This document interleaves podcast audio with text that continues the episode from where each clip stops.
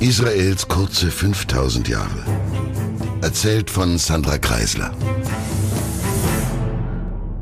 Lassen Sie mich heute mit einem Punkt beginnen, der vielen, die sich mit dem Alten Testament rumquälen, vielleicht gar nicht so bewusst ist. Seite um Seite liest man, noch bevor es zu den Königen kommt, wer sich mit wem wann vermählt hat und welche Kinder es daraufhin gab. Also Danach kam Hesron zur Tochter Machirs, des Vaters Gilead, und er nahm sie, und sie gebar ihm Segub, Segub aber zeugte Jair und so weiter und so fort, seitenlang. Sehr langweilig, fand ich immer, irgendwie so wie diese Heftchen der grünen Hausfrau, wo man über die diversen Liebschaften und Seitensprünge der Promis lesen kann, nur sind halt Machir und Gilead nicht so spannend wie Harry und Meghan. Aber täuschen Sie sich nicht. Für Bibelforscher sind gerade diese Stellen die interessantesten, weil es geht überhaupt nicht um Einzelpersonen. Diese Beschreibungen erklären in Gleichnissen, wie die diversen Stämme und Sippen andere in der Region lebende Minderheiten assimilierten also die weit verzweigte Hesron-Sippe, wanderte in das Land von Gilead, vermischte sich mit Machiritern und den halbnomadischen Segub und so weiter. Daher sind solche Stellen für Bibelhistoriker hochinteressant. Die erkennen ja die Namen der diversen Völker sofort, wo für uns Otto Normalos einfach nur ein eigentümlicher Name steht. Wobei ja eben auch verdammt viele Volksgruppen, Stämme und Clans damals in dieser Gegend lebten. Und zu dieser Gemengelage, während die Hebräer noch dabei sind, ihre Gebiete Punkt in der Mitte von großen und mächtigen Staaten wie den Assyrern, den Ägyptern und einem schlagkräftigen und wohlhabenden Reich namens Hatti zu konsolidieren, kommt noch ein Volk dazu, das ich bisher gar nicht erwähnt habe. Ein ziemlich kriegsfreudiger Seefahrerstamm hat sich nämlich in der Nähe heimisch gemacht und will sich ebenfalls ausdehnen. Diese Leute kommen aus der Region Griechenland, behauptet wird aus Kreta, damals der minoischen Kultur, wo gerade erst der Palast von Knossos platt gemacht wurde. Die sind also dort schnell, schnell weg und wollen sich ein anderes Land untertan machen. Und deswegen piesacken sie alle in unserer Region, die Ägypter, die Phönizier und natürlich auch die hebräischen Stämme. Sie werden von den Israeliten Pelishtim genannt, Eindringlinge. Aus diesem Wort entwickelt sich dann ein bis heute gültiger Name, ein Name, den jeder kennt, und ein Name, der sich, wie wir noch erfahren werden, nur deshalb bis heute hielt, weil weit über tausend Jahre später ein neues Testament geschrieben werden wird. Aus den Pelishtim wurden nämlich die Philister, und aus diesem Namen entstand, lange nachdem die Pelishtim, die Philister selbst ausgestorben waren, das Wort Palästina. Damals aber, gut tausend Jahre vor Christus, waren die Palästinenser noch, wie mein Vater zu sagen pflegte, in Abrahams Wurstkessel. Es gab weit und breit nichts von ihnen. Im Gegenteil, es gab, und auch das ist archäologisch durch Schriftfunde angeblich nachweisbar, in der Region unseres Interesses nur noch folgende Völker. Die Ibru, die Hebräer, die Knaani, also die Kanaaniter, die heute meist mit ihrem griechischen Namen, also als Phönizier, bezeichnet werden und die gar nicht so richtig in einem Reich, sondern eher als autonome Stadtstaaten verbunden an der Küste lebten. Dann gab es etwas oberhalb Assyrien, Akkadien und die Sumerer, dort wo später Babylonien, dann Mesopotamien und noch später mehr oder weniger der heutige Irak entstehen werden. Und noch südlicher lebten die Arub, das bedeutet in der Übersetzung Mischvolk. Und es bezeichnete all die diversen Sippen und Clans der Nomaden und anderer Kleinstvölker, die drumherum in Richtung der heute als arabische Halbinsel bezeichneten Region lebten, heute also Saudi-Arabien, Jemen, der Oman. Und wie man unschwer erkennen kann, ist Arub vermutlich die Vorform des Wortes Araber. Und es gab eben die Philister. Über etliche Jahrhunderte hinweg gab es Krieg um Krieg mit denen. Goliath wird in der Bibel als Philister benannt. Wiewohl die Beschreibung seiner Kleidung und Waffen nicht mit dem übereinstimmt, was Archäologen als philisterisch recherchiert hatten, aber das wird meistens auf dichterische Freiheit zurückgeführt. Jedenfalls ließen sich die Philister ziemlich genau im Raum des heutigen Gazastreifens nieder und führten Kriege. Und zwar nicht nur mit den Hebräern, auch die Phönizier und damit neben Gaza inzwischen ziemlich genau der Landstrich, der heute der Libanon ist, und auf der anderen Seite die Ägypter. Sie alle hatten ständig Stress mit ihnen. Bei den Hebräern führte letztlich all diese Unruhe und der ständige Kriegszustand dazu, dass sie sich dann doch zu einem größeren Königreich zusammenschließen wollten. Das Land Israel entstand also, weil die Feinde ringsum die Juden nicht in Ruhe leben lassen wollten. Und das wird sich noch ein paar Mal in der Geschichte genauso wiederholen. Es scheint mir, wenn ich der allgemein erzählten Geschichte glaube, allerdings doch recht folgerichtig, dass sich die zwölf Stämme endlich auch politisch zu einem Ganzen zusammenschließen. Und ich sage das nicht leicht hin, wenn ich der allgemein erzählten Geschichte glaube, denn archäologisch lässt sich leider immer noch nur wenig von dem, was ich jetzt weiterhin erzählen werde, zweifelsfrei nachweisen. Es gibt so einige Historiker, die behaupten, dass diese gesamte Bibelgeschichte der ersten Könige nur Propaganda sei, in der Bibel verfasst, um die drangsalierten Juden mit einem starken Narrativ zusammenzuhalten. Diese Historiker sagen, Bisher hat man nichts beweisen können, es gibt keine Schriftstücke und nur sehr wenige Ausgrabungen, die die Geschichte wirklich so richtig bestätigen, also die Juden haben was erfunden. Ich lasse mich davon aber nicht beirren, und ich bitte Sie, die Geduld aufzubringen, trotzdem bei mir zu bleiben. Später in der Geschichte Israels gibt es natürlich viel mehr Belege, da kann ich unwidersprochen erzählen. Jetzt erzähle ich einfach, sagen wir, bunt, denn ich finde die Geschichte, wie sie erzählt wird, relativ schlüssig und ich finde sie nebenbei auch spannend und schön. Und nicht nur das, weil die Geschichte seit quasi immer so erzählt wurde, hat sich das Land auch so entwickelt, wie es sich entwickelte, denn bis diese miesepetrigen Bodenbuddler kamen und nix fanden und daher alles in Frage stellen mussten, hat man es ja so geglaubt und also auch so gehandelt, als stimme alles. Und das heißt, wie so oft, es gibt auch eine faktische Kraft des Normativen und nicht nur umgekehrt. Wird etwas fest geglaubt, kann es eine Wahrheit werden. Also gehen wir hier so weiter, wie es die Bibelforschung und manche Historiker behaupten und halten wir einfach im Kopf, dass es auch anders hätte sein können, zumindest so lange, bis man wirklich Beweise hat.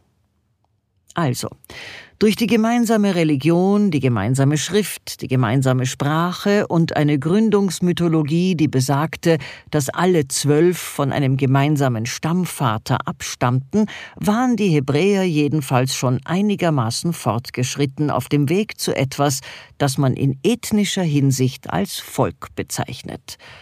Und sie hatten es bis Oberkante Unterlippe mit den blöden Philistern, den Püllestim, den Eindringlingen. Und daher beschlossen sie also nach Jahrhunderten der Autonomie, sich einen Oberherrscher über sie alle zu nehmen, der sie gegen die Philister einen sollte, damit sie sich schlagkräftiger verteidigen könnten. Und die Wahl fiel auf einen gewissen Herrn Saul, und sie machten ihn zum König. Nun muss man daran denken, dass die ersten Fassungen von so ziemlich allem mehr so Beta-Versionen sind. Und auch Saul, so sehr er sich bemühte, entsprach auf die Dauer nicht ganz den Erwartungen. Das Volk war einen einzelnen Herrscher nicht so gewöhnt, vor allem die bis dahin Mächtigen, die sogenannten Richter, waren not amused, dass ihnen wer vor die Nase gesetzt worden war. Sie unterminierten Saul, der revanchierte sich diplomatisch unklug mit noch mehr Repression. Es war eine unglückliche Spirale, die sich zutrug. Saul litt, wie manche Wissenschaftler meinen, vermutlich unter so etwas wie einer bipolaren Störung, die ihn mal sehr fähig und mal sehr, nun sagen wir, ausufernd machte. Er schaffte es auch, sogar seine Freunde und erweiterte Familie immer wieder gegen sich aufzubringen. Manche witterten, weil er ebenso polarisierte und dadurch auch immer unbeliebter wurde, die Morgenluft der eigenen Machtverstärkung. Und bald wurde also das Königreich Israel instabil, und das entging natürlich auch den Philistern nicht. Sie intensivierten ihre Angriffe. Aber es gab am Hofe Sauls einen Renegaten, und der konnte das klug ausnützen.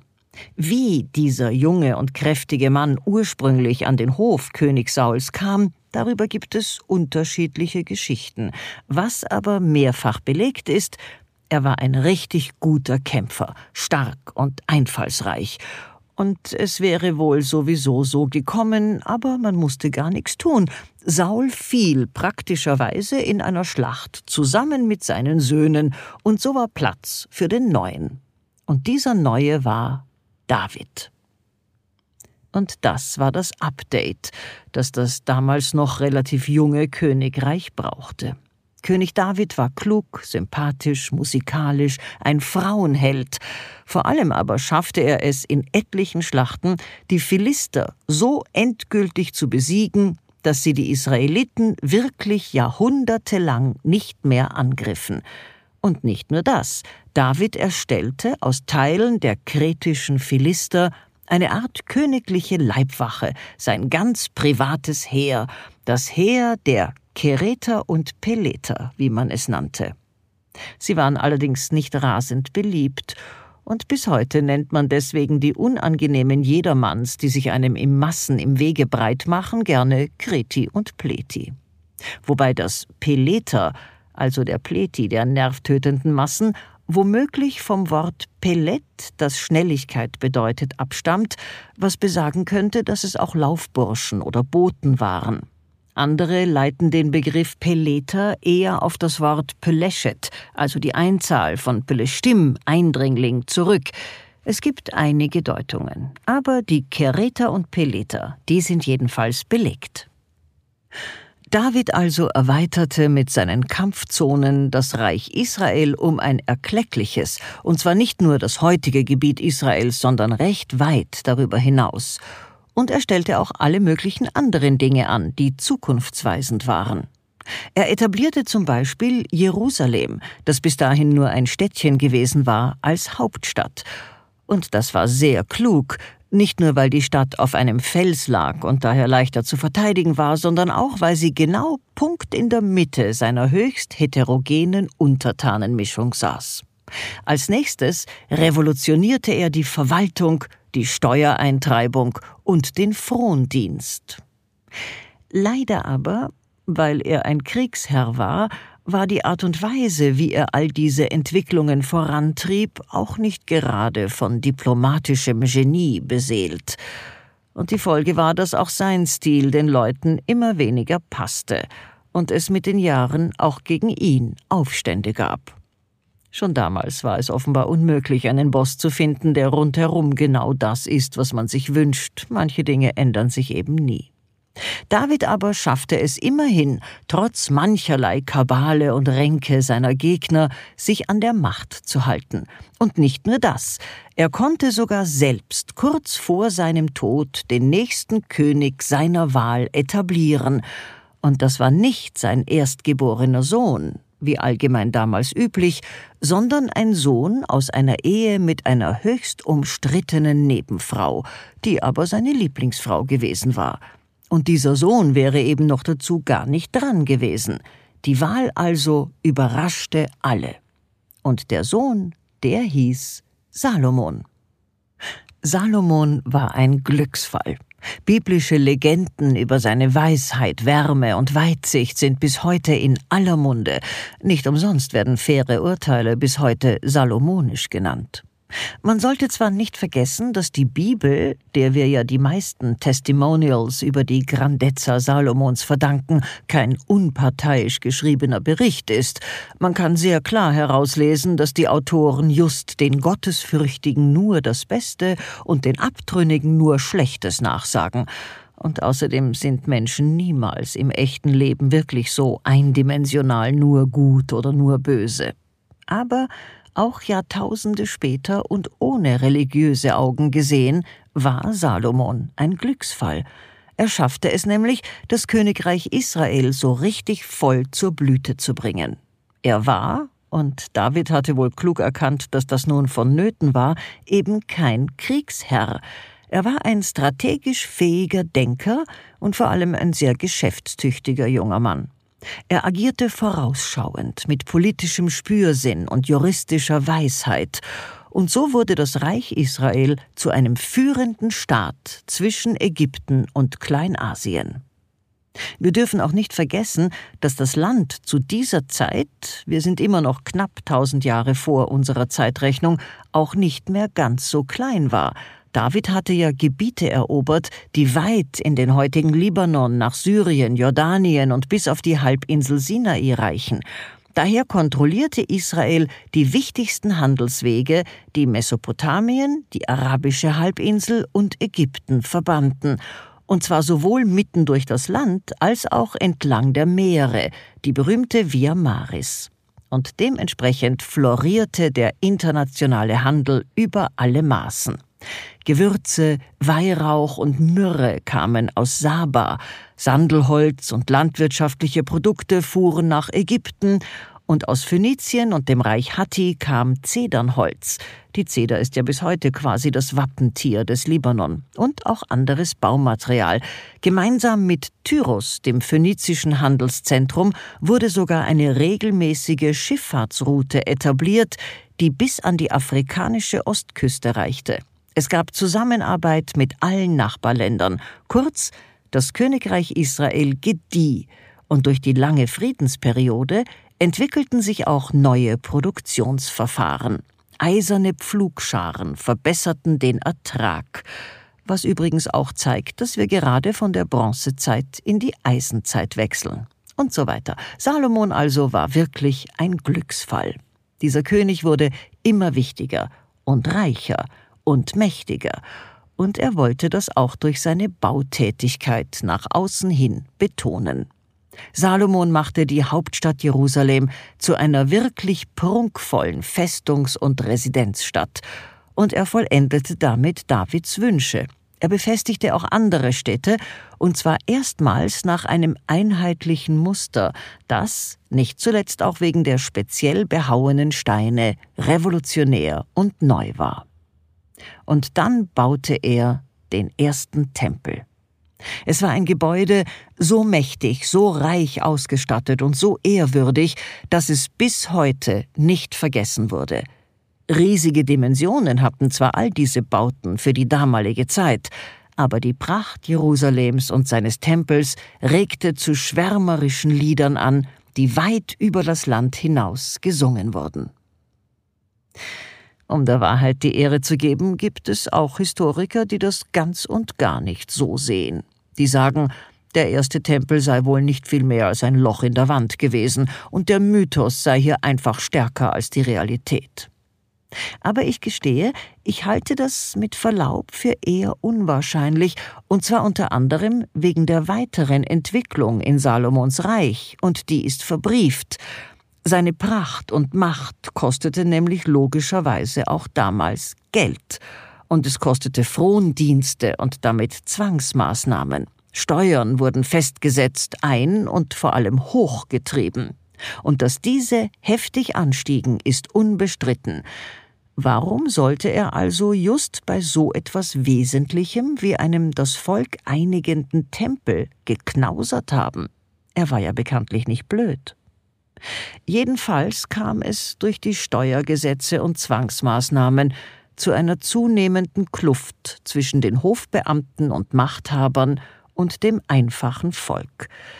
Manche Dinge bleiben irgendwie immer gleich. Das vergrößerte und erstarkte Reich musste ja noch dazu auch beschützt werden. Prunk zieht Neider, und so hatte das Volk zu den hohen Steuern dazu noch horrende Mengen an Nahrungsmitteln für die stehenden Heere heranzuschaffen, die gut ausgebildet die Grenzen bewachten.